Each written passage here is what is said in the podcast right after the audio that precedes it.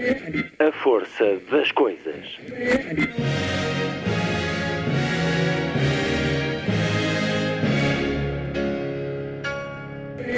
Welcome to the 109th last night of the proms.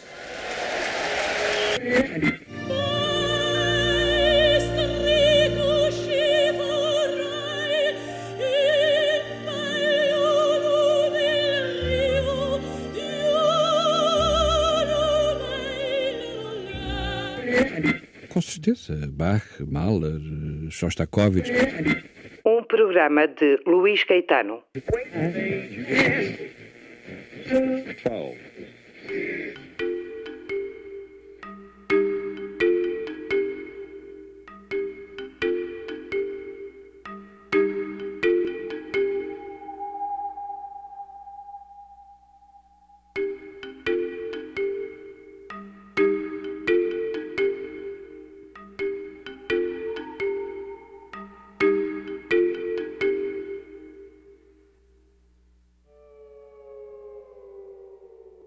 Soa a língua portuguesa?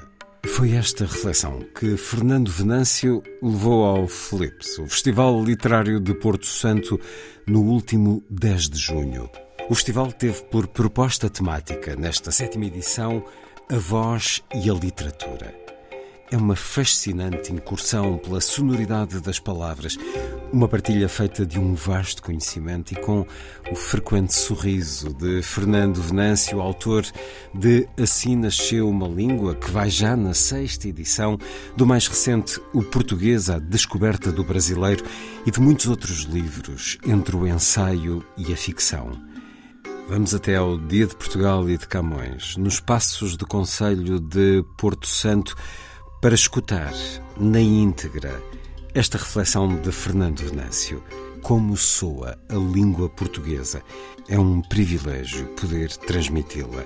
A emissão de hoje é dedicada ao Flips, o Festival Literário do Porto Santo, organização dos professores de português e outros docentes da Escola Básica e Secundária Francisco de Freitas Branco. Ali foi apresentado o livro de poesia de José Campinho, Insolação. Na edição Humus, um livro que é uma experiência de ligação à pele da ilha, depurando o sentir e o dizer, José Campinho, em entrevista na segunda hora, onde também lhe proponho um certo das intervenções dedicadas a Fernando Pessoa no Festival Literário de Porto Santo, um dos maiores especialistas na sua vida e obra e que tanto nos tem dado em livro. No Porto Santo, Jerónimo Pizarro falou sobre o espólio infinito de Fernando Pessoa, nomeadamente apresentando o novo número da revista online Pessoa Plural, o 21 revista de estudos pessoanos, editada por Jerónimo Pizarro, Onésimo Teotónio Almeida e Paulo de Medeiros. Aqui o ouviremos dizer que há muito tempo não surgiam tantos documentos novos nesse espólio infinito de Fernando Pessoa. Jerónimo Pizarro vai refletir sobre o que será a obra completa deste acumulador de planos e ideias. 120 volumes, talvez. É um monumental trabalho de investigação, estudo e pesquisa que há ainda por fazer. Ouvi-lo-emos sobre os escritos, aparentemente para crianças, de como Pessoa tentou ser tradutor de Agatha Christie, dos milhares de cartas ainda não divulgadas pela família e muito mais. Depois de Jerónimo Pizarro, ouviremos também uma outra participação dedicada a Fernando Pessoa, Ricardo Belo Moraes, jornalista e escritor, divulgador da obra de Pessoa, cuja equipa da Casa Museu integra, autor de livros, programas de rádio e muitas ações de convite à descoberta do poeta. No Flips, Ricardo Belo Moraes refletiu sobre ensinar pessoa, divulgar pessoa, pontes para um caminho estratégias de fazer chegar o poeta aos mais jovens, aos alunos, que nessas idades jovens eles possam chegar ao prazer da leitura de Fernando Pessoa.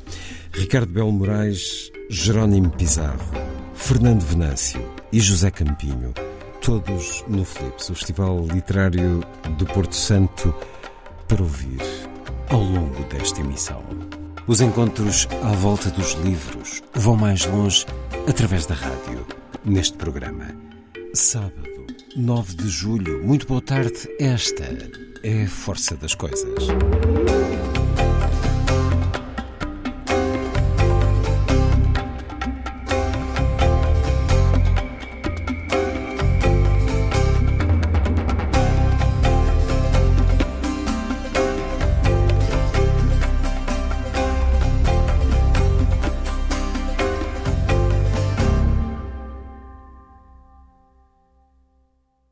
No ano de 1555, Luís de Camões está no Oriente, aonde chegara pouco antes. Escreve então uma écloga, género pastoril muito do seu gosto, que canta os amores e as desventuras de pastores e pastoras. Desta vez são protagonistas os pegureiros, pegureiros são pastores, mas chiques, claro, Umbrano e Frondélio. Eles também arranjavam sempre estes nomes assim, muito para a Fentex na altura. Através desses dois pastores, recorda Camões dois amigos do peito já desaparecidos. Vai já longa a écloga quando Frondélio se dispõe a passar a palavra a uma ninfa, a Ónia de seu nome. Muda o interveniente, muda também o idioma. Diz a passagem: Morreu-lhe o excelente e poderoso, que a isso está sujeita a vida humana, doce Aónio, de Aónia caro esposo. Ah, lei dos fados, áspera e tirana. Mas o som peregrino e piedoso com que a formosa ninfa a dor engana, escuta um pouco, nota e vê um brano, quão bem que soa o verso castelhano. E é realmente em castelhano que agora a desventurada ninfa, a Ónia, chorará o seu amado alma y primero amor del alma mía, espíritu dichoso en cuya vida la mía estuvo en cuanto Dios quería, sombra gentil de su prisión salida, que del mundo a la patria te volviste, donde fuiste engendrada y procedida. E por aí vai, chorando e lamentando-se, a desditosa jovem e bela viúva. Com essa página, em língua estrangeira, se acertará também essa écloga oitava de Camões.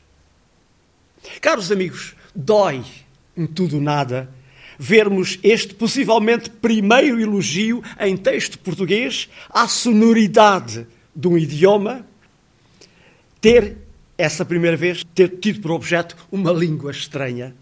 Nota e vê, umbrano, quão bem que soa o verso castelhano. Mas guardemos de líquido isto, que os, e os idiomas soam, e alguns até soam bem. Faltaria agora saber como soa o nosso. Sim, podemos perguntar-nos qual a sonoridade, agradável ou não, da língua portuguesa. Ao certo, só poderíamos sabê-lo se conseguíssemos sair dela, ouvindo-a de fora. Não nos será fácil, mas poderemos tentar um exercício aproximado. Ora, ouçam. Quando nesse dia a grande Zorata se escambujou, fachona e escampada, lastraram-se os, os marcanjos. Não os mais cotinachos, mas os futres. As rócegas, ainda mal forjicadas de um chambri sem galilé, perluxavam todas morzangas e rasulhas debaixo do mesoneiro. Perto, esbagoavam-se as caiporas no seu osio brege e solerte, empanzinando o mandil das sedas mais cainhas, enquanto o bom do girifalte, cada dia mais zambro e sumítego, entroncava zarcamente o bajojo. Eu vou continuar a, a, a sofrer um bocadinho. Onde se entroncava a soncadilha? Onde? Embasirava ela com os pegamaços ainda cóscoros ou alapardava-se nos pelousanos do galarós?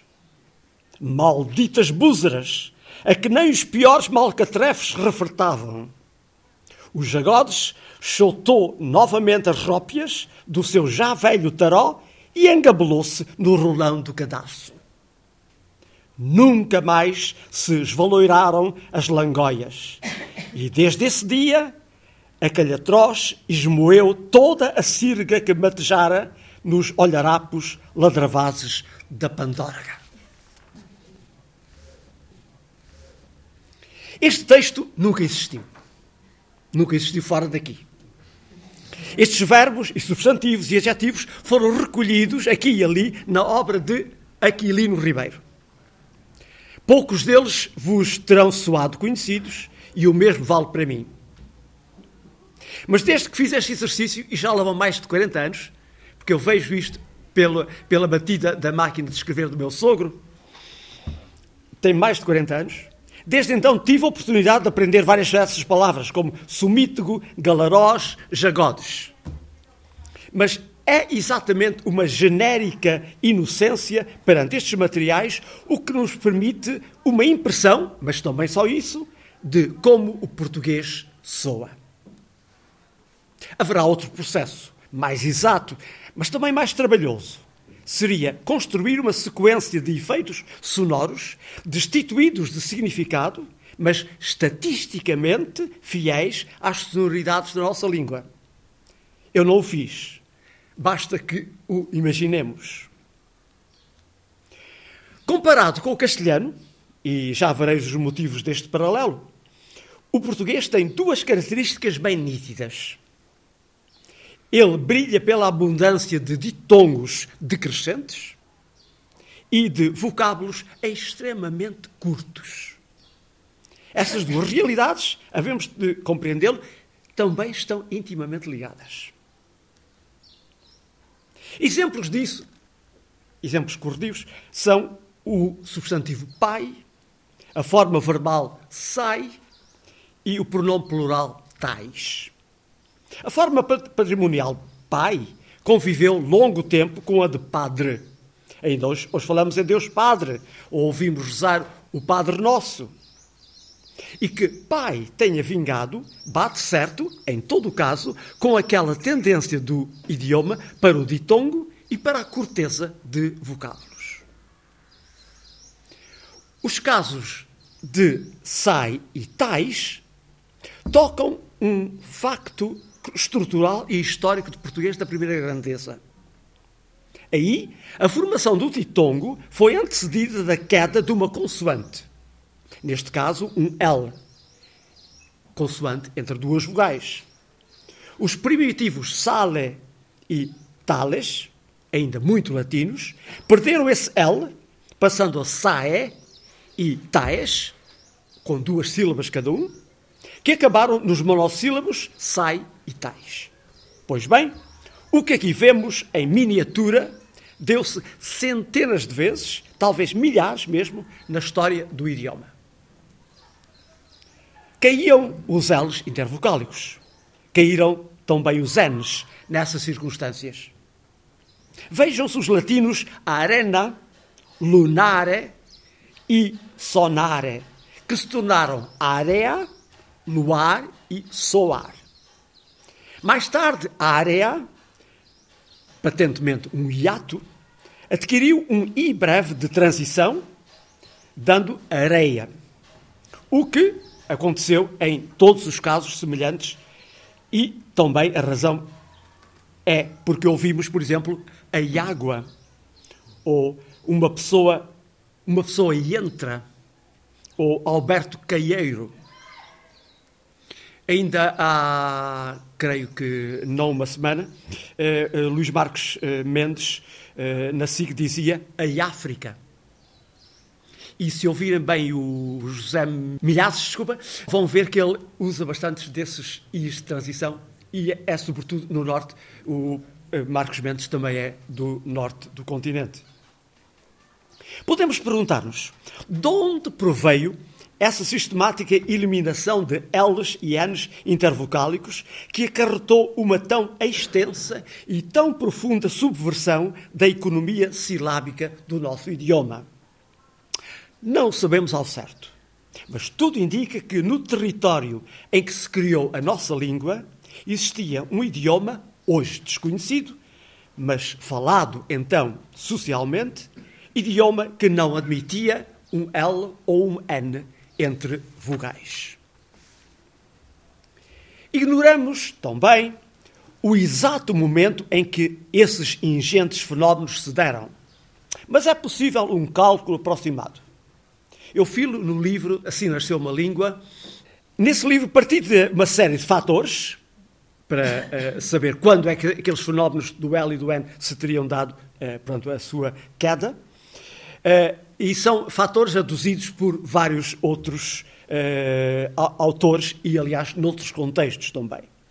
E coloquei essa imensa transformação por volta do ano 600 a.C. Portanto, numa fase puramente oral da língua e, portanto, também meio milénio antes de a pátria e o reino de Portugal surgirem. Meio milénio, 500 anos. Foi quando se deram essas transformações.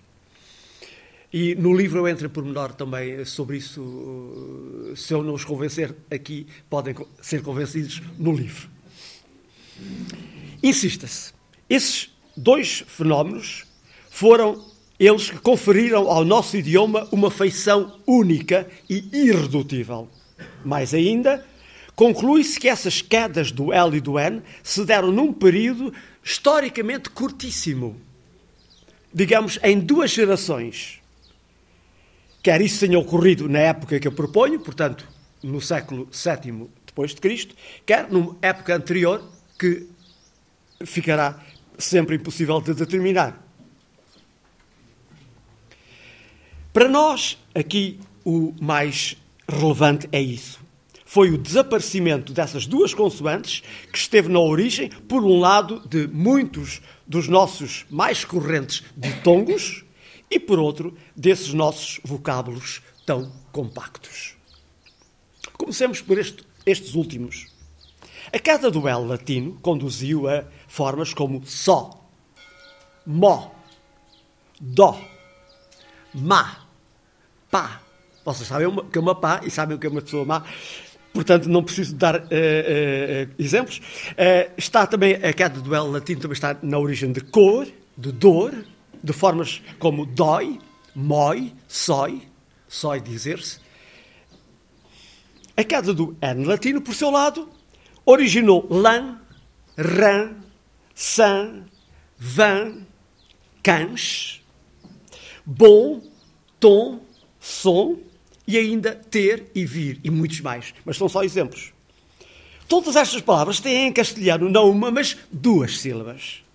Solo, muela, duelo, mala, pala, color, dolor, etc. Não vou amassá-los. E todas essas formas castelhanas têm, como se vê, os L's e os N's em seu sítio.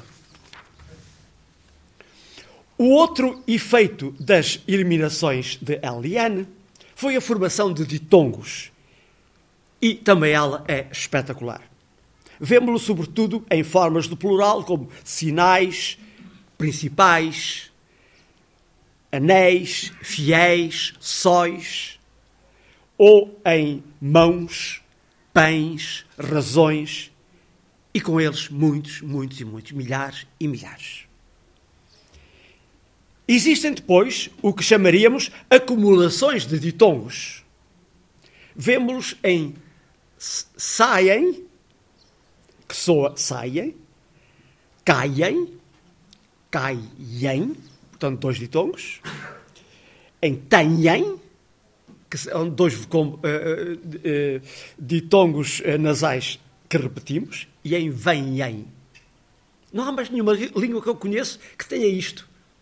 E pode parecer o chinês, mas o chinês não é isto. Mas, pode, mas parece, não é? Esse I, não escrito, mas pronunciado, acha-se igualmente em desejo, que rima com beijo, com igreja, com fecho e desfecho, em que não está um I escrito. E um bom número de outros casos. E do mesmo modo inserimos um I em texto, êxito, êxtase, externo, ex-marido e semelhantes. Na realidade, onde quer que possamos, introduzimos um L criando ditongos. Umas vezes, como vimos, esse I não é escrito, outras vezes acabou por escrever-se, como no caso de areia. Em galego, areia tem às vezes esse I de transição, mas esse I não é escrito. Em Portugal, essa, acabou por ser escrito, tal como em seio, em peixe e em veiga e em muitos outros casos, que, em que não havia nenhum I inicial, mas que foi introduzido e que se manteve. Mas fomos mais longe ainda. Onde não havia um I que formasse ditongo, arranjámo-lo. Vejam-se, por exemplo, mãe e põe, escritos com um E que soa I. Outro tanto se dá com Caetano, que soa cai. O mesmo acontece nos ditongos nasais, determinações plurais, já citados do caso de razões e pães. Ainda grafados com E, original, mas de há muito pronunciados com I. Eles eram todos hiatos, que foram resolvidos criando ditongos. E temos ainda os casos especialmente curiosos de homofonias do tipo de ócio e ócio. Ócio. E ócio de ossos, que se escreve dois S e um E, mas soa exatamente igual. Ainda há pouco uh, tempo uh, eu pus isto no, no, no, Facebook e houve quem dissesse: Não, não soa igual, porque ócio de ossos é um pouco mais longo. Não há, não, não há vogais longas ou curtas em português. Mas era, era uma resistência para aceitar que soavam da mesma maneira. E da mesma maneira soam também cereal e cereal. Cereal de série e cereal de comer, que estão muito caros atualmente. A propósito do é átono que soa I, permitam-me uma breve digressão autobiográfica. Quando, a partir dos 10 anos, este inocente infante alentejano lisboeta se instalou num seminário em Braga, viu-se submetido a várias e humilhantes torturas linguísticas. Uma delas tirava pretexto da minha pronúncia do é átono em I. Eu dizia, perdoe, como no fado de Amália, que Deus me perdoe a rimar aí no fado com e nada me dói. Pois não, senhores. A pronúncia correta, a deles, claro, era perdoe. Com o breve antiático perdoe. E o conjunto de animais especializados em roer eram roedores e não ruidores, como nós dizemos. Que é era a ridícula pronúncia deste bárbaro. Eu hoje verifico que o, o, o dicionário da academia lhes dá razão, aduzindo, efetivamente, roedores. Mas confesso-me incapaz de assim articular e que Deus me perdoe. Eles levavam-me também a mal eh, pronúncias como, por exemplo, o Rio Douro, o Rio Douro, que é, claro, o Rio Douro. Rio, com duas sílabas, e depois com o uh, de Tongo. E a respeito de tudo isto, os meus queridos condiscípulos esgrimiam uma argumentação inquestionável.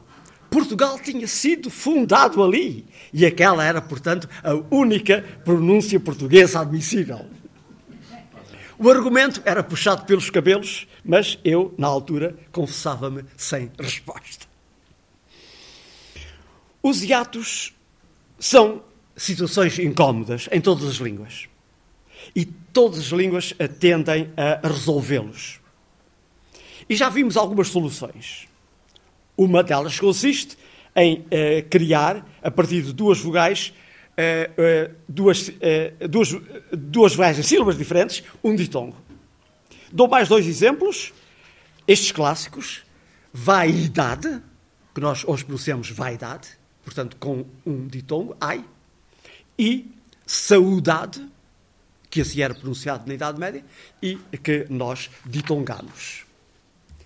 E recorde-se também aquela canção açoriana que diz: Ó oh, tirana saudade, saudade, ó minha saudadinha. E, e senão não batia certo com a música. Em todos estes casos, trata-se, convém lembrá-lo, de ditongos decrescentes.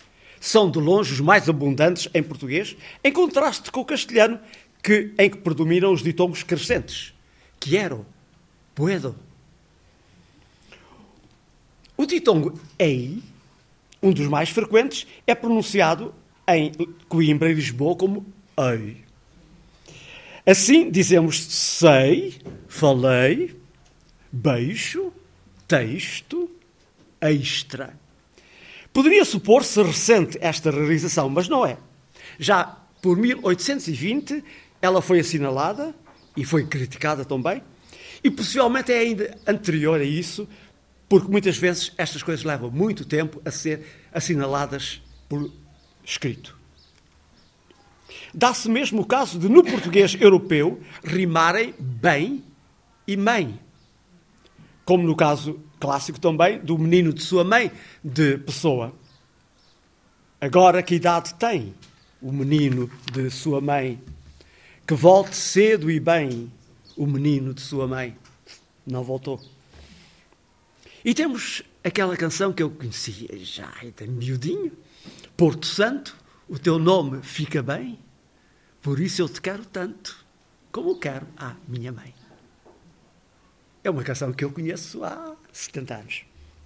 Não sei se ainda. Sa... Sim? Ainda bem, ainda bem.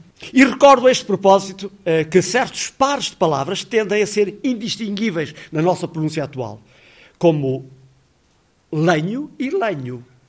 Mas um escrito com A, lenho, e outro escrito com E, lenho. E o mesmo dá com senha e senha. Portanto, com A e com E.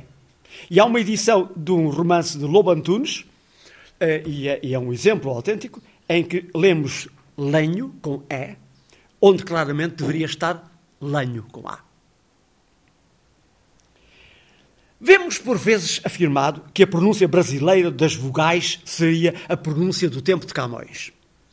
E dão-nos um exemplo, o do verso E se vires que pode merecer-te aquela alma minha gentil que partiste. Temos aí um decassílabo, contamos, portanto, dez sílabas, não, não, se conta a sílaba final, quer dizer, quando ela eh, for uh, pós-tónica. Mas a nossa pronúncia europeia reduz essas dez sílabas a quatro. E se vires que pode merecer-te. E se vires que pode merecer-te. Quatro sílabas. Ah, portanto, a primeira também. I e se vires que pode merecer. O resto são tudo consoantes, mais nada. Faço aqui uma observação. Nós falamos muito em fechamento e apagamento. Eh, são noções propriamente impressionistas, não são propriamente uh, linguísticas. Trata-se, nos casos, de elevação vocálica e noutros de eliminação de um som.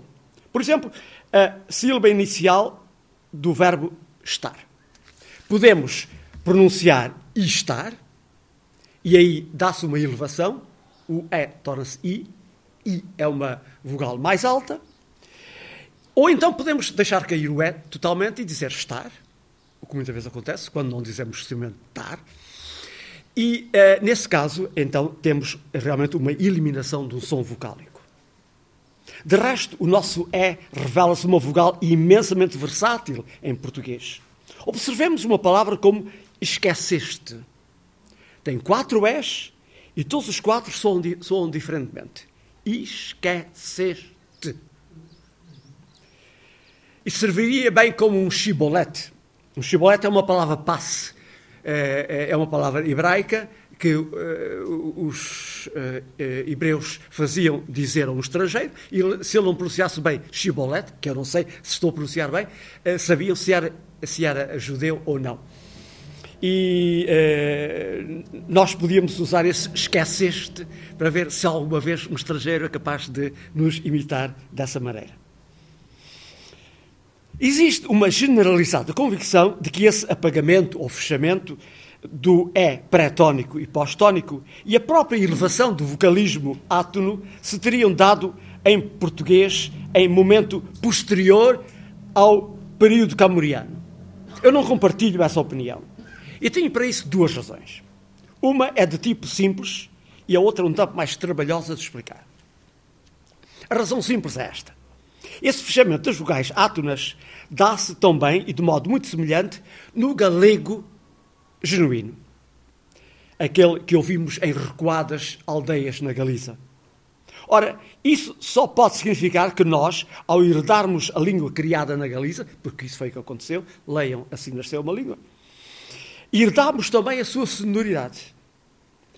Há uma consideração paralela e é, e é de uh, caráter negativo, e é esta. Se a pronúncia portuguesa quinhentista tivesse sido essa, que não o fechamento das vogais átonas, portanto, e se vires que pode merecer-te, portanto, se os portugueses de há 400 ou 500 anos pronunciassem assim, então deveria haver no território europeu alguma reminiscência disso alguma pronúncia local do tipo de desesperar. Para dar um exemplo extremo. Ora, não há nenhuma aldeia portuguesa onde se diga desesperar. Portanto, isso é, isso é uma, uma, uh, uma prova negativa de que alguma vez isso tenha sido uma pronúncia portuguesa. Eu disse que também havia uma explicação mais trabalhosa. Vamos a ela. Conhece o verbo de uma cantiga alentejana que diz: Ceifeira que andas à calma, à calma, ai, ceifando o trigo, ceifa as penas da minha alma, ceifas e levas contigo. Estes dois últimos versos são preciosos. Eles soam, quando cantados, ceifas, ceifas as penas da minha alma, ceifas e levas contigo. Ceifas é uma palavra portuguesa? Não parece, mas é que temos aqui um A aberto pela fusão de dois As fechados, fecha-as e leva-as contigo, que é um resultado normalíssimo, também chamado crase. E uh, isso dá-se, portanto, esse A aberto aparece numa sílaba átona. E isto não é nada normal em português e nós temos isso também com toda a normalidade. E assim pronunciamos também, por exemplo, a minha amiga mora aqui. E ninguém diz a minha amiga mora aqui. Até os robôs modernos já pronunciam melhor do que isto. E também dizemos má como as cobras. Nunca ouvi, nunca ouvi. Deixa-o falar. É como o outro. Vocês nunca tinham reparado nisso, talvez. Estas aberturas pré-tónicas e pós-tónicas são estranhas à economia silábica do português europeu e, por isso, significativas, inclusive em perspectiva histórica.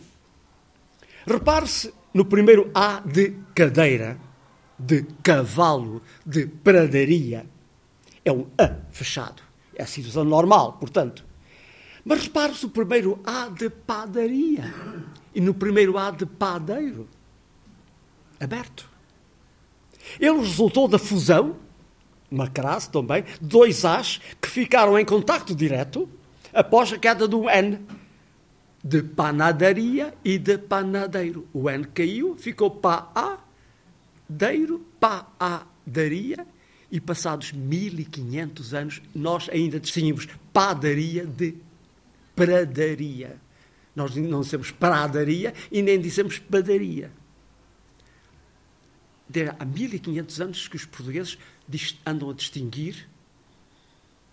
Não os portugueses, os portugueses só existem há mil. Uh, mas os falantes da nossa língua há 1500 anos que andam a distinguir isso. Portanto, a conservar estes As abertos pré-tónicos, que são contra a economia uh, silábica do idioma, a, a conservá-los muito bem conservados. Isto é, é quase um milagre. Existem mesmo pares de palavras em que aquilo que as distingue é essa abertura pré-tónica.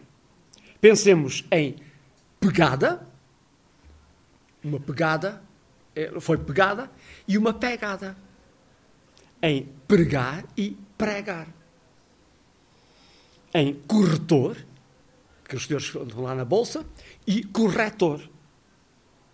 Entre colar e corar. Aí não há, não há propriamente uma, uh, uh, um, uma coincidência perfeita do resto da palavra, mas em todo caso nós dizemos uh, colar, não dizemos colar, mas escrevemos com O, e dizemos corar, pôr a roupa a corar.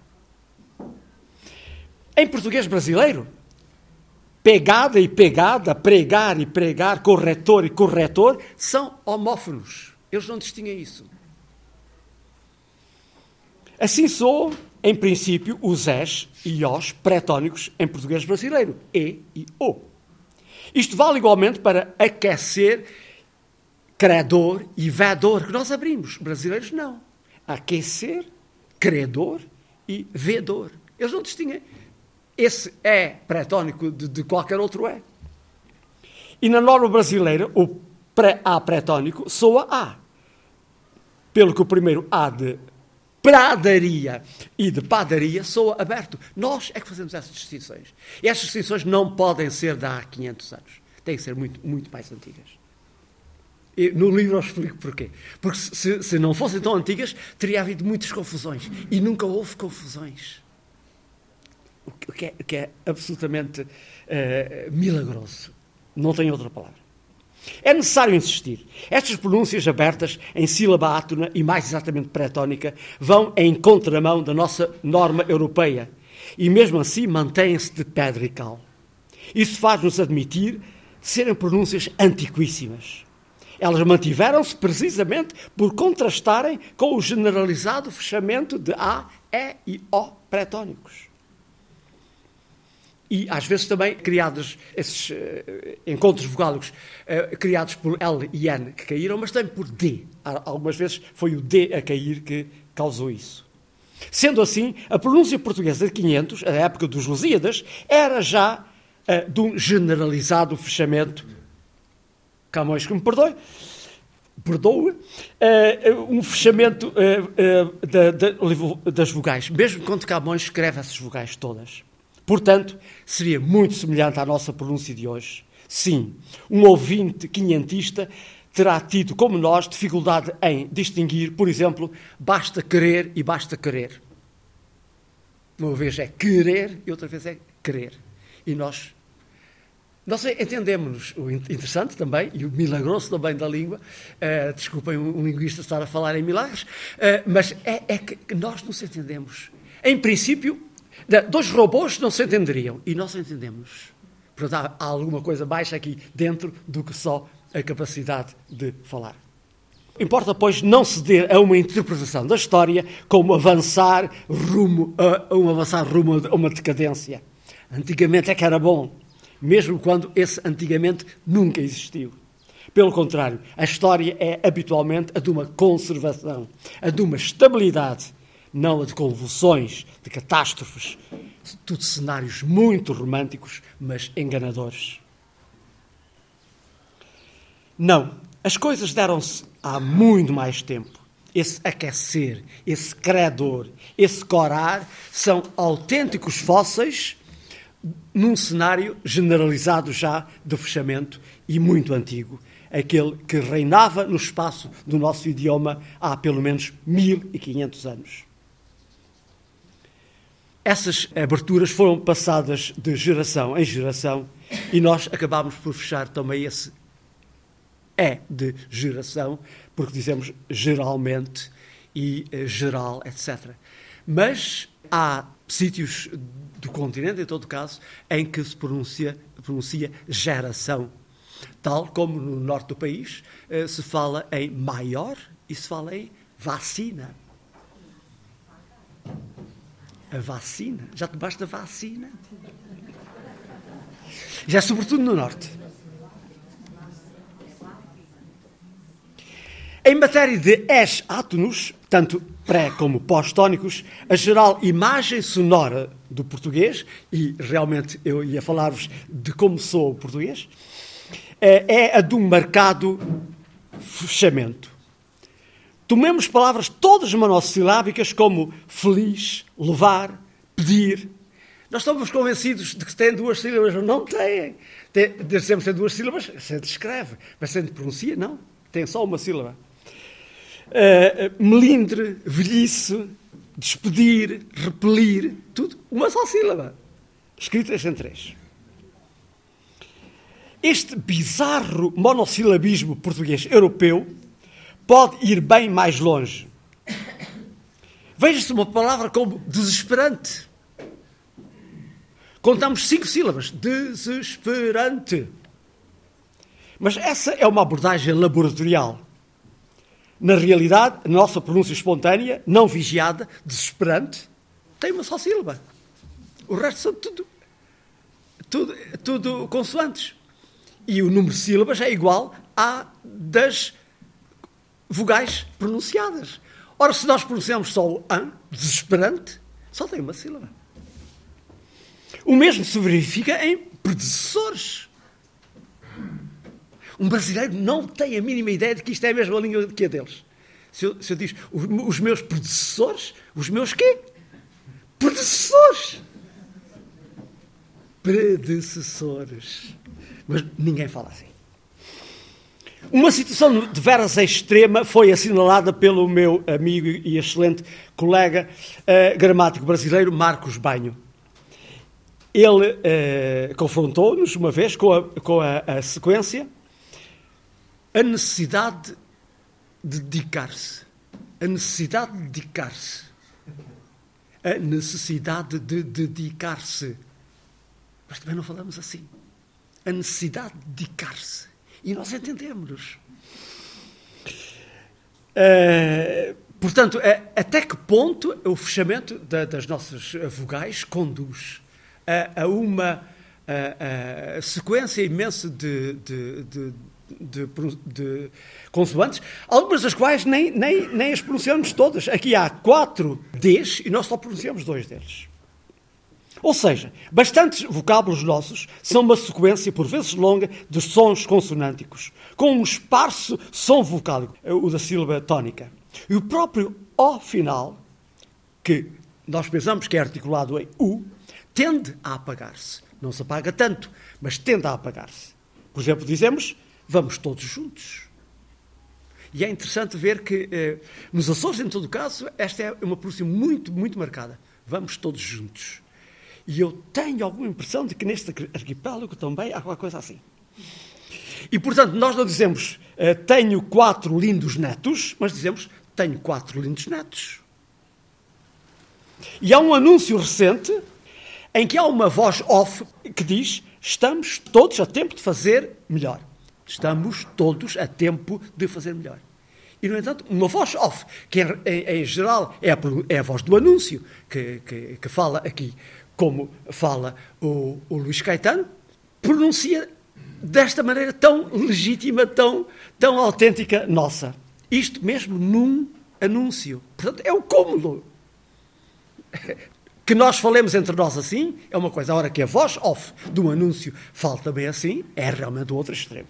Falamos assim e falámos já demoradamente de ditongos. Mas deixámos esquecido o mais frequente deles, em português, o ditongo ão. Ele é a nossa imagem de marca, tanto visual como sonora, e é a que mais identifica o nosso idioma. E o curioso é ele ser pronunciado quando se escreve, gostarão, e quando não se escreve, gostaram e eh, gostavam. Acaba também no ditongo ão, mas ele não é escrito assim. É de facto um ditongo omnipresente, uma espécie invasiva. É uma autêntica praga que se apoderou da língua portuguesa. Mas tem também, é verdade, uma história apaixonante. Esse ditongo apareceu ao longo da história onde podia esperar-se, por exemplo, em razão, e onde não podia esperar-se, por exemplo, em mão ou em pão. Porque essas formas latinas não o permitiriam. Nada mais espetacular, tão bem, do que a relação dos portugueses com esse ditongo ão. O autor do século XVII, Álvaro Ferreira do Vera, escrevia em 1631 que tinha sido esse ditongo a granjear à língua portuguesa a fama de grosseira, injustamente, dizia ele. Em 1728, o grande lexicógrafo Raul Blutot considerará tratar-se de uh, uh, um ão algo rude e algo áspero, mas ele dizia que os idiomas precisavam disso para a sua consonância. E esse mesmo Blutot recordava que havia um certo bacharel que, uns anos antes, em 1710, tinha publicado um livro, realmente um calhamaço de 400 páginas, que eh, esse José Macedo eh, publicou a ensinar os portugueses, chama-se o Antídoto da Língua Portuguesa, o Antídoto, portanto, é aquilo que eh, nos cura do veneno. O veneno é o bom, e ele arranjava maneiras de de nos libertar desse ão de todas as maneiras. Não vou entrar por menores, mas ele, ele dava muitas maneiras de nós eliminarmos, abolirmos completamente o, o ão. Baldadas, 400 páginas, belamente impressas em Amsterdão, onde eu vivi. E baldado esforço também, porque o problemático de Tongo continua de pedra e cal. E a verdade é que o incómodo não amainou. Ainda no século 700 havia quem se dissesse muito incomodado com o ão, e até mesmo no século XX, um autor eh, eh, falava eh, nesse monossílabo como um canino monossílabo. Ão, ão, só, só seria para os cães. A meu ver, existe uma perda histórica em sonoridade. E eu refiro-me às formas verbais da segunda pessoa do plural, correspondente a voz hoje sobrevivente eh, praticamente só entre, no entre Douro e Minho. E todos nós conhecemos essas formas, porque as aprendemos na, na escola, esses andais, falais, passais, andáveis, faláveis, passáveis, andai, falai, passai. Como os miotos, como o José Campinho, que é um autêntico mioto, ainda dirá ou já não dizes? Ainda dizes. Que bom, mantém isso. Ainda uma observação rematando esta breve prospeção de como soa a língua portuguesa.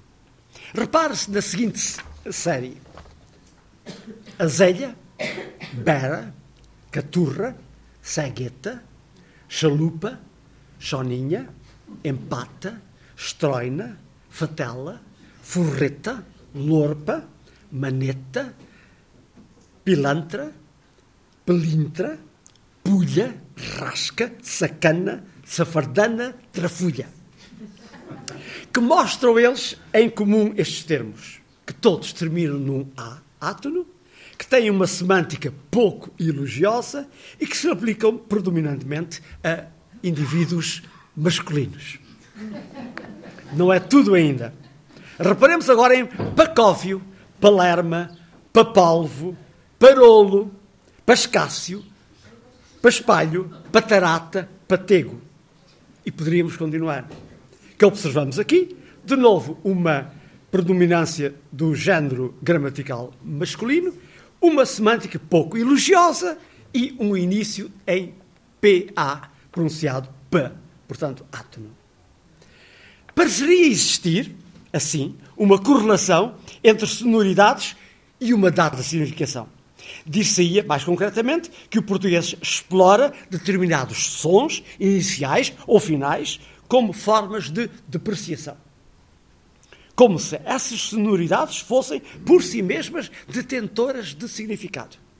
É uma constatação, de certo, tentadora, mas não menos perigosa, pois daria aval a uma concepção essencialista dos signos linguísticos e nós aprendemos que eles são arbitrários que as formas não têm em si mesmas uma significação. Que não há palavras que, pela sua própria forma, fossem mais ou menos adequadas para significar isto ou aquilo. Este princípio, o de que as formas não são em si mesmas adequadas ou deixam de sê-lo, contém uma vantagem. Deixa de ver palavras feias ou bonitas deixam de ter sentido lamentos como ai, vocês é tão feio, ou dum, num, ou dois ques seguidos. Tudo tão feio. O idioma deixa, assim, de ser um campo de flores risonhas e de cardos espinhosos.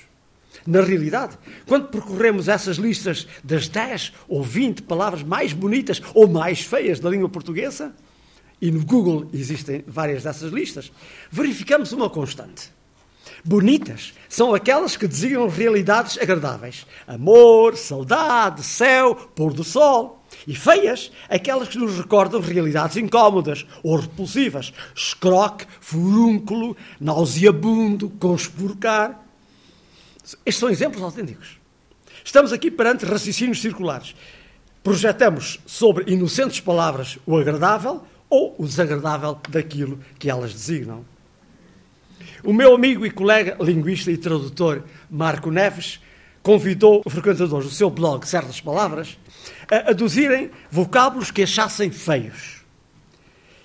Encontram-se ali, entre outros, picheleiro, pena para os picheleiros, cônjuge, pena para os cônjuges, sobrancelha, pena para quem tem sobrancelhas, coima, repudiar, contabilidade. Noutras litagens damos com fulano, padrasto, escaravelho, goela, alavancagem. É incrível. Essas são consideradas palavras feias. E um horror de outras. E o cúmulo acha-se em empoderamento. Desculpem. Consta de duas listas do mesmo autor, uma das palavras mais feias e outra das palavras mais poderosas da língua portuguesa. Tudo isto são projeções. Tudo isto são questões perfeitamente irracionais. Mas nós pensamos que estamos a ser muito autênticos quando dizemos que a palavra saudade é muito bonita. Não, a saudade é bonita, a palavra é aquela. Podia ser uma outra que não fosse assim tão adequada para dizer saudade. E mesmo assim nós teríamos-la tornado adequada. Porque a coisa é assim mesmo, nós conseguimos tudo aquilo que queremos. Meus senhores e amigos, viemos assim dar ao sítio onde frequentemente acabam estes debates, a conversa de café. Essa onde saem vitoriosas as afirmações primárias, falhas de rigor, quando não irracionais. Gosto, não gosto, mas não me perguntem porquê. O nosso tema aqui era como sou a língua portuguesa. As várias respostas que viemos dando pretendiam ser genéricas, válidas para qualquer falante do português europeu. Pusemos de parte, tanto quanto possível, diferenças regionais ou sociais ou outras mais dificilmente classificáveis. E um exemplo banal: metade dos portugueses pronunciam o R, tal como eu o pronuncio, a pronúncia sul-europeia, do R forte, italiano, espanhol. Aquele que se ouve em roda, em carro. Assim pronuncia, por exemplo, o presidente Marcelo. Os restantes, a maioria, servem-se hoje do R, que se diria R, que se diria parisiense, dizendo roda e dizendo carro. Isto não sem consequências. Certa vez estava eu a, a ser entrevistado e a senhora da produção bichanou em redor que eu estava a falar dialeto. Existe depois outra diferença, aquela que nasce da qualidade da voz, que umas vezes é cultivada, bem timbrada, quente, cheia de nervuras, de insinuações. Numa palavra, a voz radiofónica, a voz do Luís Caetano, de que ele é tão bom exemplo. Essa voz quente, essa voz sonora, essa voz insinuante.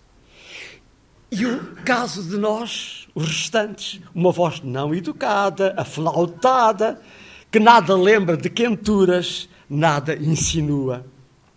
É que também esta circunstância pode ser decisiva na, na sensação de um idioma ser mais ou menos agradável ao ouvido. E eu espero que o ponto de partida aqui, esse de como soa a língua portuguesa, se tenha revelado de suficiente sentido e até, quem sabe, proveitoso.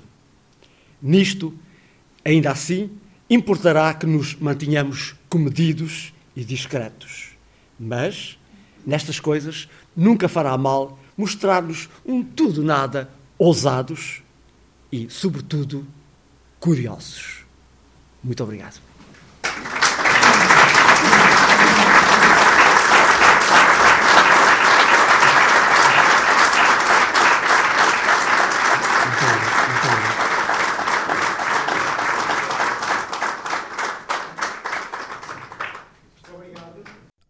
Maravilhosa voz e dicção de Fernando Venâncio junta-se o imenso conhecimento partilhado com generosidade e refinado humor num permanente desafio à curiosidade e à descoberta.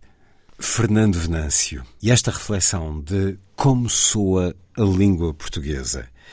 Aconteceu no dia de Portugal e de Camões, o último 10 de junho, nos Passos do Conselho do Porto Santo, um dos momentos do Flips, o festival literário daquela ilha que nesta sétima edição teve por proposta temática a voz e a literatura. Vamos continuar no Flips, na manhã dedicada a Fernando Pessoa, com Jerónimo Pizarro e Ricardo Belo Moraes, e vamos também conhecer o livro de poesia de José Campinho, apresentado nesta sétima edição do Festival Literário do Porto Santo. Os encontros à volta dos livros vão mais longe através da rádio, neste programa.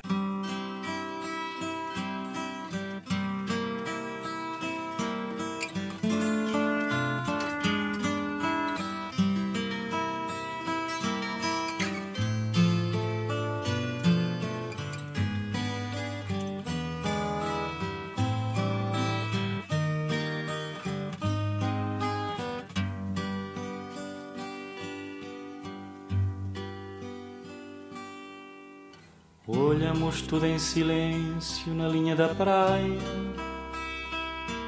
de olhos na noite suspensos do céu que desmaia. Ai, lua nova de outubro, trazes as chuvas e ventos, a alma a segredar, a boca a murmurar. Tormentos descem de nuvens de assombro, tainhas e bagres se as aves embalam os peixes em certos milagres. Levita-se o corpo da alma no choro das ladainhas, na reza dos condenados, nas pragas dos sitiados, da ilha dos ladrões. Quem sai e leva este recado ao cais são penas, são sinais. Adeus.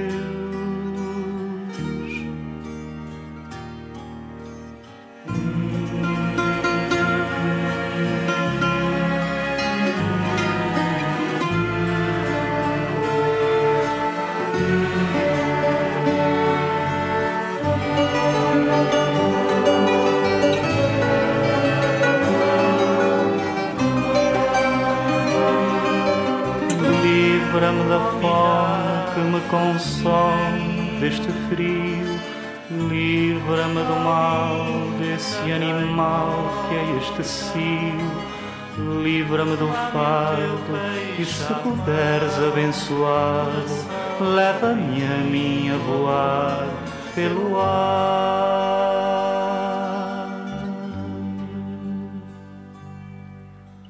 Como se houvesse um encanto, uma estranha magia. O sol lentamente flutua nas margens do dia. Despe o meu corpo corsário, seca-me a veia maruja, morde-me o peito aos ais das brigas dos punhais da ilha dos ladrões. Quem sai e leva este recado ao cais. São penas, são sinais.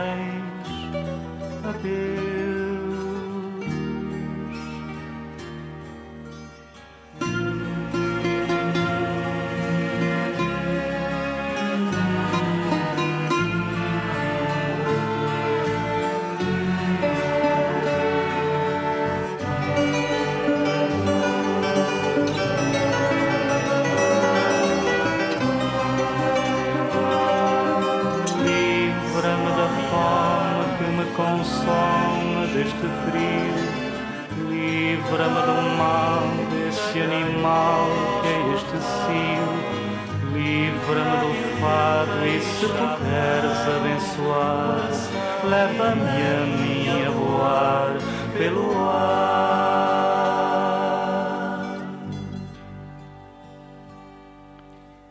Andamos nus e descalços amantes, sedentos, se o véu da noite se deita na curva do tempo Ai, lua nova de outubro, os medos são medos, chuvas e ventos, da alma a segredar, a boca a murmurar.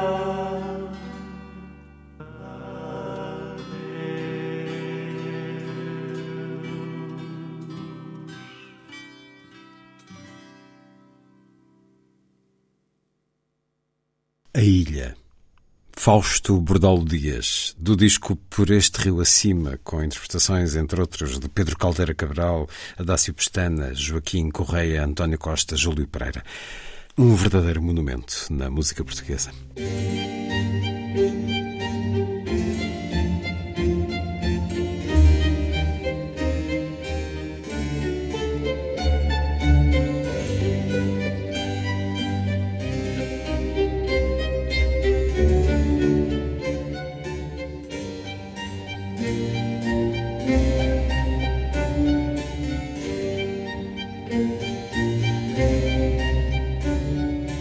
A força das coisas.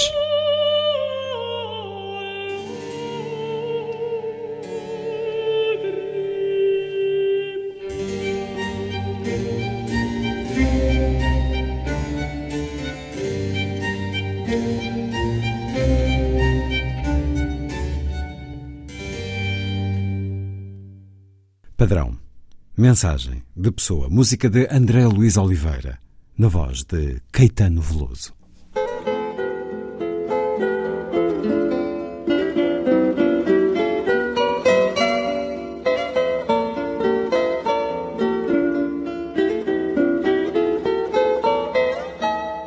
O esforço é grande e o homem é pequeno. Eu, Diogo Cão, navegador, deixei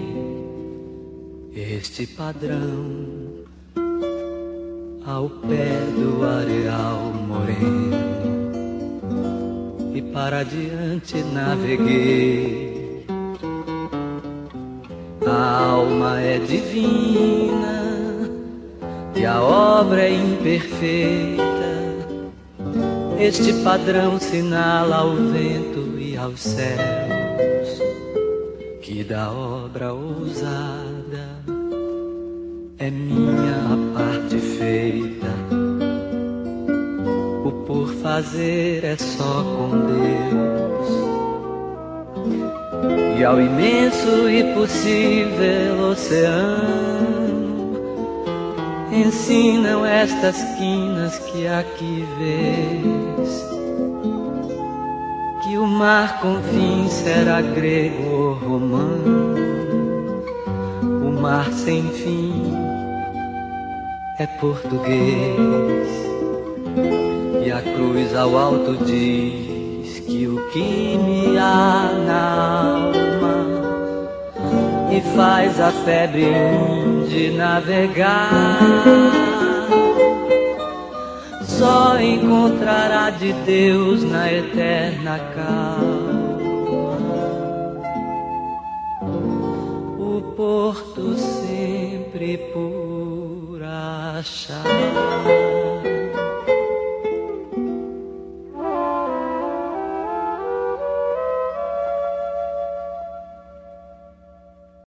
Jerónimo Pizarro, no Flips, o Festival Literário de Porto Santo, sobre o espólio infinito de Fernando Pessoa.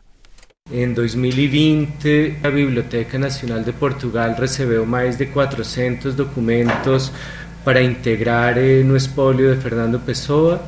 Começou o tratamento e, e um inventário o ano passado e nós já tínhamos tomado a decisão em 2021 de tentar apresentar da melhor forma possível, o mais comentada, as tais novas adquisições. E porque de Fernando Pessoa há muito tempo, quer dizer, eu fui aluno, entre muitas outras pessoas, fui aluno da Teresa Rita Lopes, autora do livro de Pessoa por Conhecer, de 1990, en que apresentaban nessa altura 72 eh, autores fictícios, 936, e a Teresa Rita López nessa altura já estava a apresentar, eh, dizer, é, é capaz de ter apresentado mais ou menos 400 documentos inéditos de pessoa há 40 anos atrás. Eh, e era quase uma forma de desafiar a edição crítica nessa altura e de de defender uma coisa que era muito necessária, que é a necessidade de, de percorrer um espólio gigantesco. E gigantesco porque estamos a falar de um, o que antigamente aparecia nas páginas da internet como 27 mil documentos e já alguns investigadores hoje estão a falar em 33 mil, 34 mil Eh, temos a biblioteca particular de Fernando Pessoa em que temos eh, de mil livros, continuam a aparecer livros. Neste número da plural estamos a apresentar mais livros que não estão na Casa Fernando Pessoa e que foram localizados em coleções privadas. São mil livros, mais de mil, e são mais ou menos 500 mil imagens. Portanto, entre tantos, tantos livros que eu costumo explicar que se, quer dizer, nós, nós estamos a ficar, e isso não faz mal, estamos a ficar quando pensamos em Fernando Pessoa em Mensagem, era o livro mais lido, nos heterônimos, eh, e podem ser três tomos, e no livro do Desassossego, aí temos cinco tomos. Mas talvez eh, a obra completa, que, que, que, não sei se é uma palavra que eu posso utilizar, mas já foi utilizada plática a partir de, de, de 44, a obra completa futura, se é que existe, de Fernando Pessoa terá que contemplar eh, talvez 120 tomos, portanto, estamos muito, muito aquém de uma ideia de obra completa, e a outra parte, bom, entre muitas, muitas áreas de, de Fernando Pessoa que estão eh, editadas parcialmente. Uma das eh, mais eh, incompletas é a correspondência, mesmo integrando já dois tomos grandes publicados pela Sírio e Alvin em 98, 99, e mesmo tendo, não sei, mil páginas de correspondência, em princípio faltam mais 3 mil ou 4 mil. Eh, parte do que está na pessoa plural eh, e, que continuará a aparecer no próximo número é parte da correspondência que, que, que estava ainda com a família ou que estava em outros lugares. E, portanto, essa ideia de espólio infinito é uma ideia que, digamos, que nunca me abandonou. Eh, quando foram publicados os dois tomos descritos sobre gênio e loucura, foram publicados em 2006 eh, 600 inéditos. Quando foi publicado o tomo de sensacionismo e outros sismos, mais ou menos 400 inéditos. E, não sei, eu tenho a sensação de que cada 4 ou 5 anos estão a aparecer continuamente quer materiais que estão há muito tempo na Biblioteca Nacional de Lisboa eh, de forma pública no, no espólio, no Arquivo eh, de Cultura Portuguesa Contemporânea, eh, quer, quer em outros lugares. Nos últimos quatro ou cinco anos eh, eu tenho passado mais tempo em coleções privadas particulares do que em bibliotecas públicas. E e do que apareceu agora na pessoa plural, eu já tinha conhecimento de muitos dos materiais, porque tinha estado na casa da Avenida da República, no apartamento da Manuela Nogueira, da sobrinha herdeira, da, eh, da sobrinha de Fernando Pessoa, que ainda vive. Tínhamos, com uma pequena equipa, digitalizado eh, muitos documentos, os que foram disponibilizados na altura, nunca tivemos a certeza de ter tido acesso aos documentos todos, mas os documentos todos que conseguimos eh, reunir, pedir, perguntar foram digitalizados na altura. E, a família tem feito algumas vendas, alguns leilões, eh, e pelo menos no, na última venda grande eh, entregou uma parte grande, não a totalidade de documentos eh, para a Biblioteca Nacional de Lisboa, no lugar em que idealmente deveriam estar quase todos os documentos de Fernando Pessoa.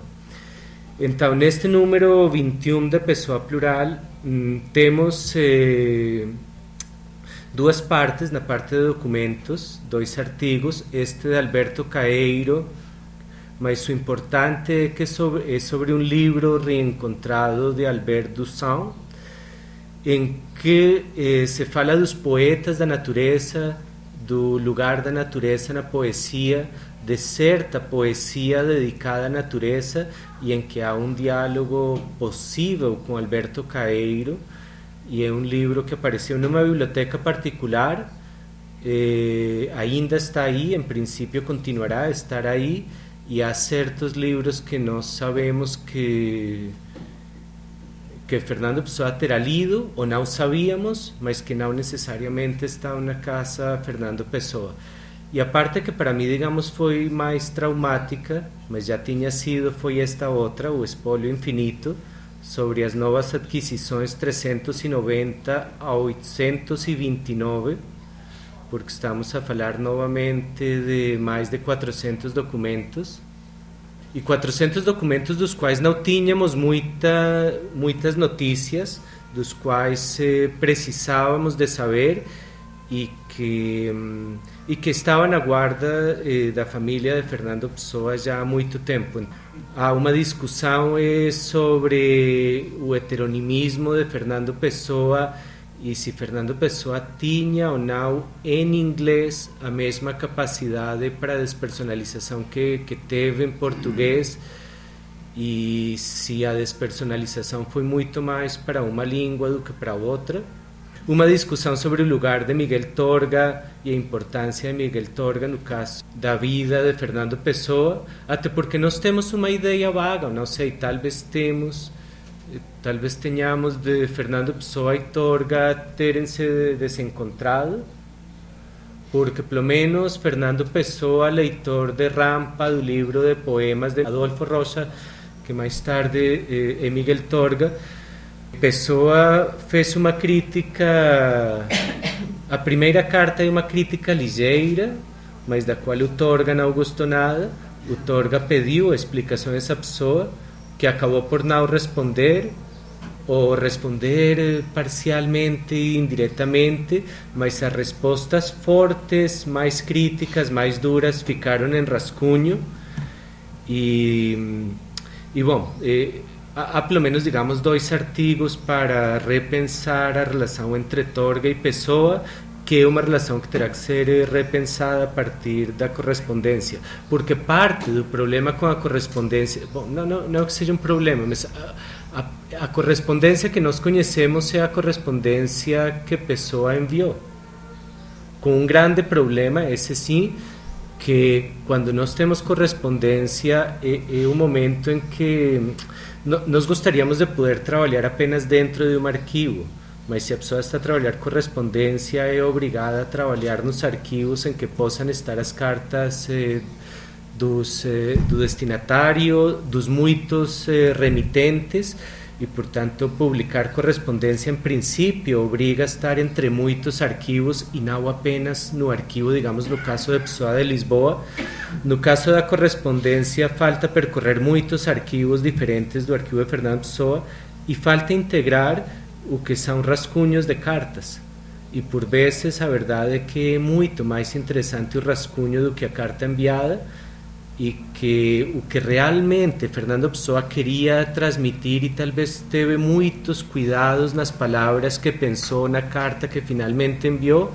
Nos rascunhos temos eh, uma primeira e mais espontânea, neste, neste escritor fingidor, mais espontânea forma, digamos, de criticar Torga e por vezes precisamos são dos rascunhos para, para conhecer mais a história por trás de certas histórias.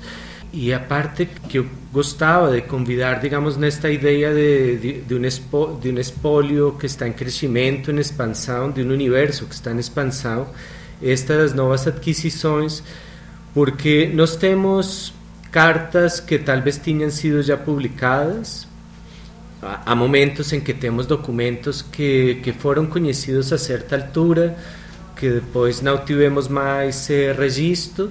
Esta famosa carta de Álvaro de Campos a brincar eh, com a queda do elétrico de Alfonso Costa, que criou tantos problemas em 1915. Temos textos eh, e muitos sobre hermetismo, filosofia hermética, cábala.